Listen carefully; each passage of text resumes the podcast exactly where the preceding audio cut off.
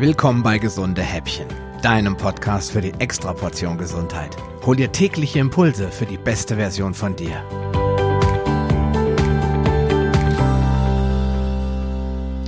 Nicht Kalorien, sondern Insulin ist schuld an der steigenden Zahl fettleibiger Menschen und den zunehmenden Diabeteserkrankungen. Denn als Speicherhormon verhindert es, dass du deine Fettdepots loswirst. Schlimmer noch, es sorgt dafür, dass Zucker aus der Nahrung zu Fett wird und deine Zellen immer weniger auf Insulin reagieren.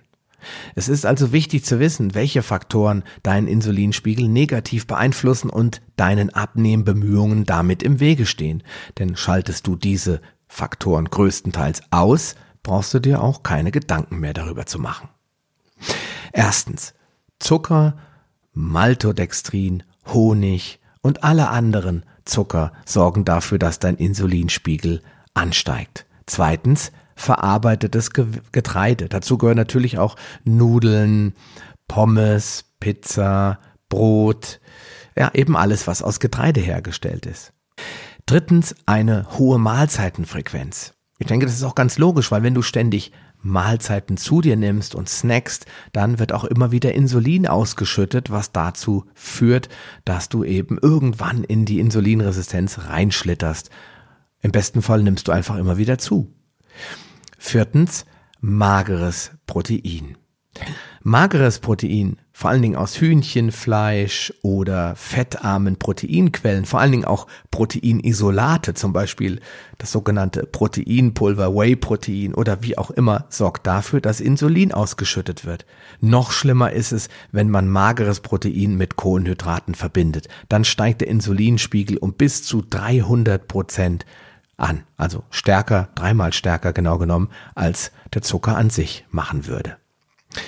Fünftens, zu viel Protein. Einer der Gründe, warum ich immer wieder sage, eine ketogene Ernährung ist eine nicht proteinreiche Ernährung. Die Atkins-Diät, die war proteinreich und deswegen haben diese Leute irgendwann auch nicht mehr abgenommen. Sie haben irgendwann plateaued, wie man so schön sagt. Sie sind irgendwann rangekommen in, in eine Situation, wo sie nicht mehr abnehmen konnten. Warum? Weil sie einfach viel zu viel Fleisch gegessen haben und damit zu viel Protein. Protein in einer großen Menge macht genau das gleiche, was mageres Protein macht. Deswegen niemals Protein mit Zucker kombinieren. Sechstens Pestizide, denn die verursachen Insulinresistenz und erhöhen damit Insulin. Siebtens Transfette, auch die verursachen Insulinresistenz und erhöhen damit Insulin.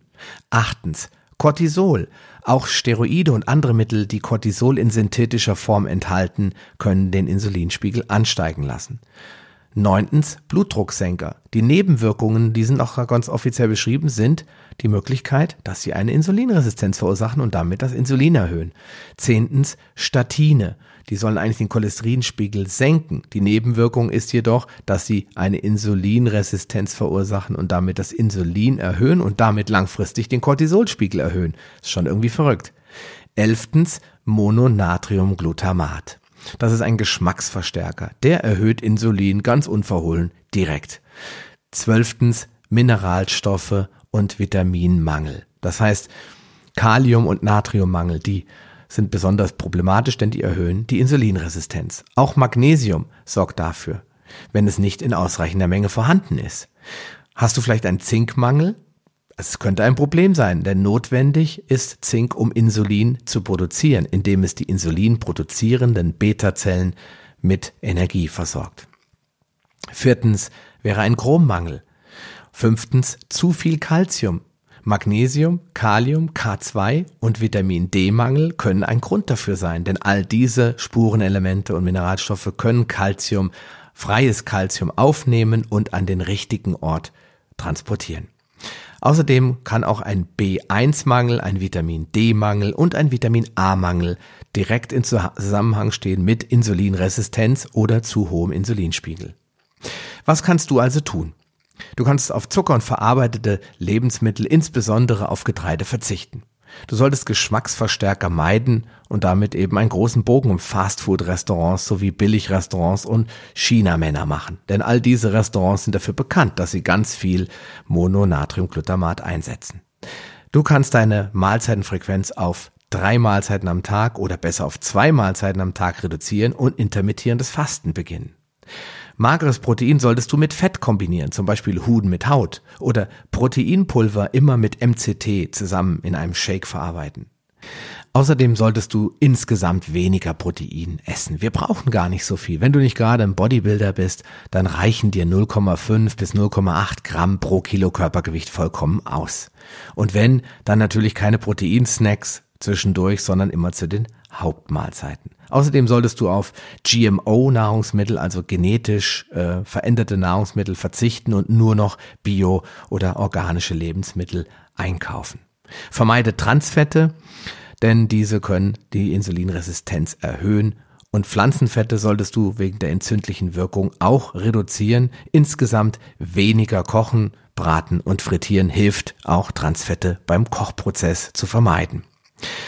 Dann solltest du natürlich, ja, es klingt schon fast wie eine hängende Platte, weniger Stress in dein Leben bringen und insgesamt einfach länger und besser schlafen. Acht Stunden am Tag sollten es schon sein.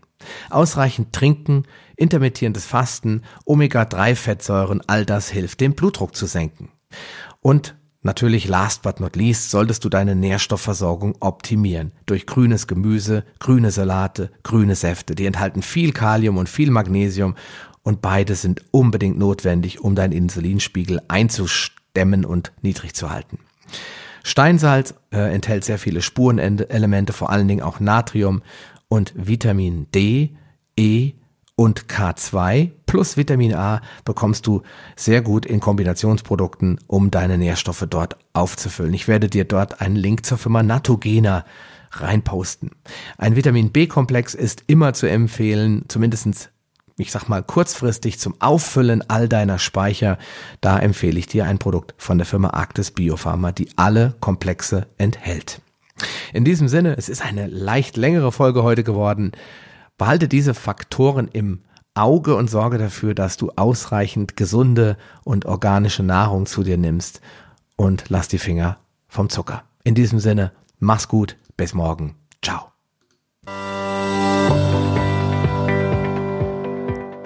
Kleine Information habe ich noch für dich. Dieser Podcast ist Teil einer wachsenden Community, die sich regelmäßig in der Paleo Lounge Facebook-Gruppe austauscht. Wenn du Lust hast, mit dabei zu sein oder noch eine Menge Fragen, auf die du keine Antwort weißt, dann schließ dich uns an. Wir freuen uns, dich in unserer Mitte begrüßen zu dürfen. Den Link zur Gruppe findest du in den Show Notes sowie alle anderen wichtigen Informationen und weiterführenden Links. Geh am besten direkt auf palio-lounge.de slash gh und ergänze die entsprechende Nummer. So findest du zum Beispiel unter palio-lounge.de slash gh36 die Show Notes der Episode 36. Ein Archiv aller Podcast-Episoden findest du unter paleo-lounge.de slash gh. Damit du auch in Zukunft keine Folge mehr verpasst, solltest du diesen Podcast jetzt direkt abonnieren. Du findest ihn bei iTunes, Stitcher Radio, TuneIn, Podcast.de, Spotify und in Zukunft in vielen weiteren Podcast-Verzeichnissen. Und nun wünsche ich dir ganz viel Erfolg auf deiner Reise zur besten Version von dir. Bleib gesund, dein Sascha Röhler.